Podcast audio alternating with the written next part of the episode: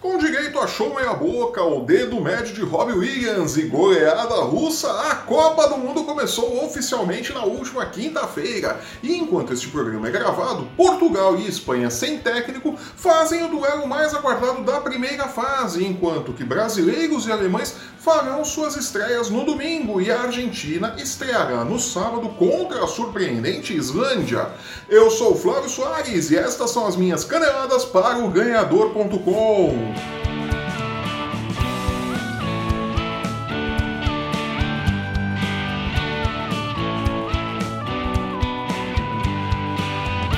da bola rolar, o tradicional show meia-boca de abertura da Copa do Mundo entediou o público presente ao estádio em Moscou. O ponto alto da cerimônia foi o dedo médio de Robbie Williams para o mundo. É, mentira. Não, na verdade ele deu o dedo médio para os cinegrafistas quando ele tentou fazer um ali e a galera deixou ele no vácuo, né? Ele ficou brabo, mas quem pagou a conta foi o mundo, né? Que viu o dedo médio do bad boy do pop inglês, que inexplicavelmente foi retirado de um ostracismo de quase 15 anos para dar vexame em escala mundial. Olha aí que legal!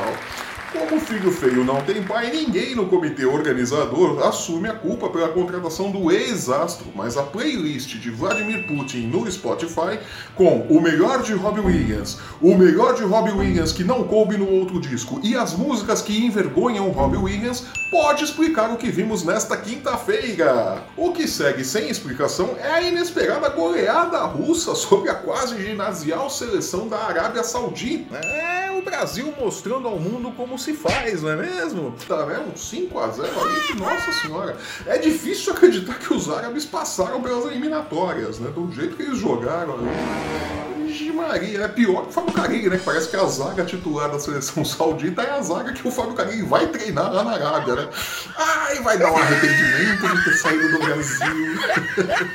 Com Putin no estádio e o medo de irem parar na Sibéria em seus corações, os russos, que não venciam um jogo desde outubro do ano passado, enfiaram um caminhão de gols os sauditas, né? Cinco. E fizeram a alegria dos torcedores russos que viraram a noite tocando balalaica. Portugal e Espanha sem técnico jogam hoje, sexta-feira, mas por conta do fuso horário, nosso comentário ficará para a próxima terça-feira. Desculpa aí, gente, mas o horário da Copa é complicado, né? Mas o bolão da redação do ganhador indica que Sérgio Ramos manda pelo menos um português para o departamento médico, independente do resultado do jogo.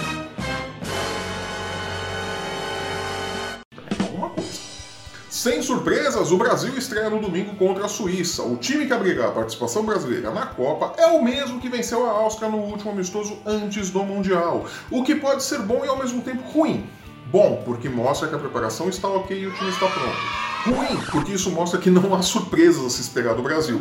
O time é aquele que todo mundo conhece e, tirando um ou outro improviso de Neymar, Coutinho e William, é previsível. Não deve ter grandes dificuldades para superar os suíços, mas pode se complicar nas fases decisivas contra times mais capacitados. Outra favorita, a Alemanha, atual campeã do mundo, estreia também no domingo contra o México. Jogo entre favoritos a ficarem com as vagas do grupo F. Apesar da tiriça atual da seleção alemã, né, que não está jogando lá essas coisas, particularmente acredito no triunfo alemão diante da mediana seleção mexicana de Juan Carlos Osório, que saiu do São Paulo para ir disputar a Copa do Mundo. Os argentinos vão a campo antes, no sábado, contra a complicada seleção da Islândia, surpresa da Eurocopa e sensação nas eliminatórias europeias. Primeiro jogo duro de um grupo complicadíssimo para uma seleção argentina que ainda não se encontrou. Aliás, a seleção argentina não se encontra desde o final da Copa de 2014, né? Não se acham mais, né? perderam completamente o rumo. Né? Acredito que este é um grande jogo com potencial para zebra, né? a primeira zebra ali da Copa. E a Islândia deve vencer, ou tem condições de vencer, por um placar bem magrinho. Né? 1 a 0 ali tá de bom tamanho. Mas acredito que a Islândia consegue segurar a Argentina. Seguraram o Cristiano Ronaldo, por que não Messi? Também favoritos ao título, os franceses não deverão ter dificuldades para vencerem a bagunçada seleção australiana no sábado cedinho, 7 da manhã pelo horário de Brasília. Vamos acordar cedo, gente. Assim como os Red Devils da Bélgica deverão passear contra o Panamá na segunda-feira. Na terça-feira, Polônia e Senegal devem fazer um jogo muito interessante e Colômbia e Japão fecham a primeira rodada ao meio-dia. E às 15 horas, os russos russos vão a campo novamente para abrir a segunda rodada da fase de grupos da Copa do Mundo. E se Putin estiver no estádio, pode ser que eles ganhem de novo. É o medo da Sibéria no coração da seleção russa.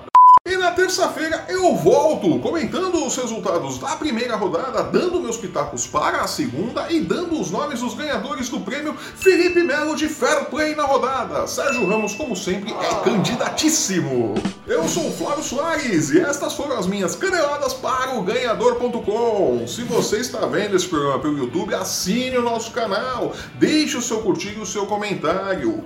Aproveite para seguir o ganhador nas redes sensuais. No post que acompanha este vídeo, você encontra os links para achar o ganhador ali no Facebook, no Instagram, no Twitter e em breve no Tinder. Vou dando ideia para os editores. Acesse o ganhador.com e não perca um lance do seu esporte favorito e da Copa do Mundo da Rússia. Nos vemos aqui então na próxima terça-feira com mais caneladas para o ganhador.com. Até lá!